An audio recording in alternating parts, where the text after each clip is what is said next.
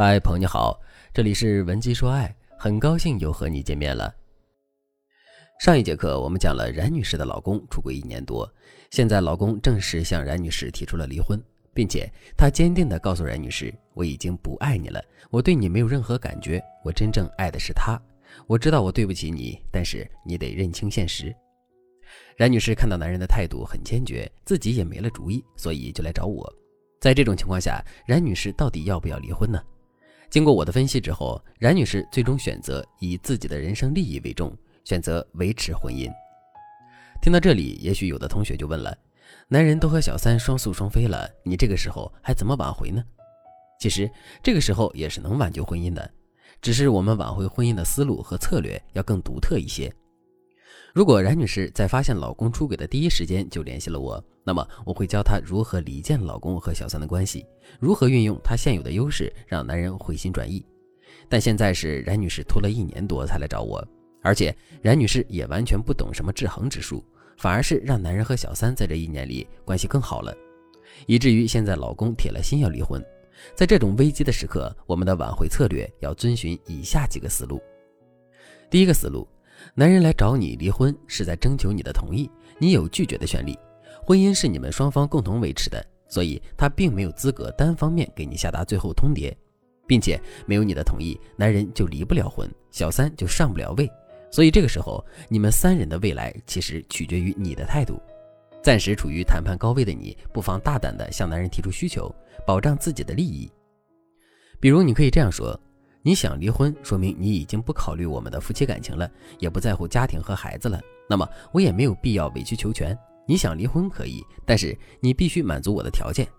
这时候你一定要把离婚门槛设置的高一点，你要让男人感觉到想让你同意离婚真的不容易。我有个学员跟老公就是这么提要求的：你想离婚啊？可以，前提是你必须和现在这个小三分手。你也知道，他之前上家里闹的时候，孩子因为他成绩一路下滑，父母因为他住了院。我不知道他在你心里位置有多重，但是他在我、孩子还有你父母的心里就是仇人。在你没有和他分手之前，我们都不会允许他来做这个家庭的主。大家不要照搬这个学员提出的需求，因为她向老公提出这个需求是根据他们一家人的实际状况决定的。你向老公具体提出什么样的需求，还得根据你的现实情况来考量决定。但不管怎么样，你的离婚门槛一定是老公基本实现不了的目标，或者是你要提出严重损伤小三利益的要求。如果你不知道该怎么和老公谈判，也不知道该如何利用老公提离婚的这个机会来增加自己谈判的筹码，维持自己的婚姻的话，那你可以添加微信文姬零三三，文姬的全拼零三三，把你所有的问题和烦恼统统告诉我，让我来为你出谋划策。第二个思路，你一定要让男人看清楚他现在所处的位置。很多男人和小三蜜里调油，打算扶持小三上位的时候，虽然他们也会愧疚，但是他们的内心深处都会轻视自己的原配。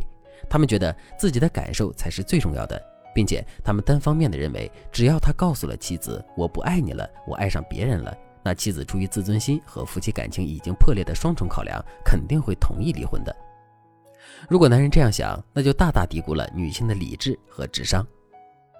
我们可以用一个话术让男人明白他现在所处的位置。我们可以直接告诉男人，我们的婚姻能不能离，什么时候离，我想不想离，都取决于我个人的考量。如果你要求着我离婚，那你就好好和我说话，不要再对我露出那么不尊重的神情。现在是你征求我的同意，你就拿出诚意来。或者你也可以对你老公说。如果你想要彻底背叛家庭，想让我同意离婚，那你告诉我理由是什么？你总不能只说我们夫妻没有感情了，你爱上别人了，所以就单方面的要求我做出牺牲吧？那你给我什么补偿呢？你知道我的人生因为离婚这件事情会受到多大影响吗？如果你轻飘飘的一句不爱了，你就想完全抛弃我和孩子，那你把这件事情想的也太简单了。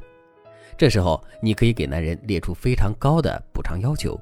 第一个话术就是拉高离婚的门槛，第二个话术就是保障自己的实际利益。大家可以根据实际情况设定这些话术的内容。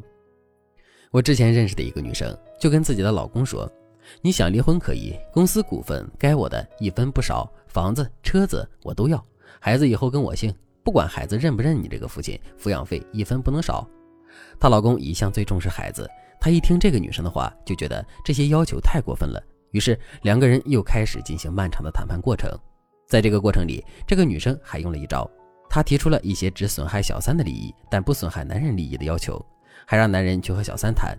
结果小三勃然大怒，指着男人的鼻子就开始骂街，最后离婚的事情也就不了了之了。小三拿了一笔钱之后就消失了。总之，我刚才提到的这两个谈判思路很重要，你就是要让老公忌惮你，让他知道离婚这件事情根本就不像他想的那么简单，让他知道你不是软柿子，这时候他才会平等的尊重你。我们最后的一个思路呢，就是你要主动提出要求，但是最后这个要求与利益无关。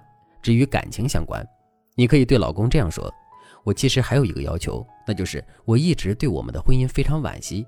我们走过了这么多的困难和艰难的道路，但是当家里情况变好的时候，却出现了这么大的问题。我一直都想不通我们之间的婚姻问题到底出在了哪里。现在都已经到了这个地步了，我想要一个答案，不过分吧？”当你给男人树立了他有求于你的思想之后，你最后提出这个要求，他就不会拒绝。之后，我们的导师就会帮助你们复盘一下感情当中的问题。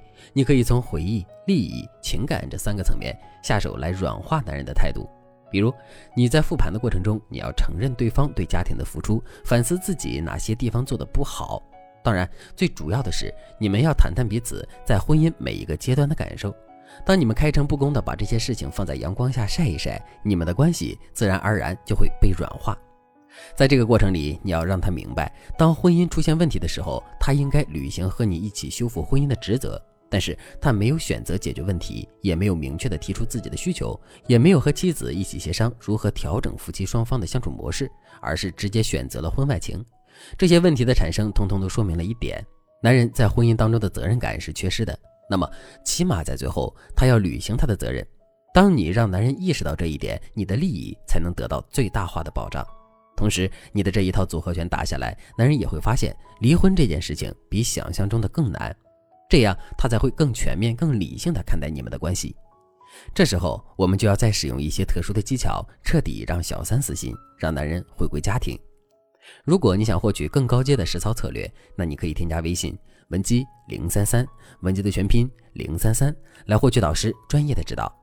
好了，今天的内容就到这里了，感谢您的收听。您可以同时关注主播，内容更新将第一时间通知您。您也可以在评论区与我留言互动，每一条评论、每一次点赞、每一次分享，都是对我最大的支持。文姬说爱，迷茫情场，你的得力军师。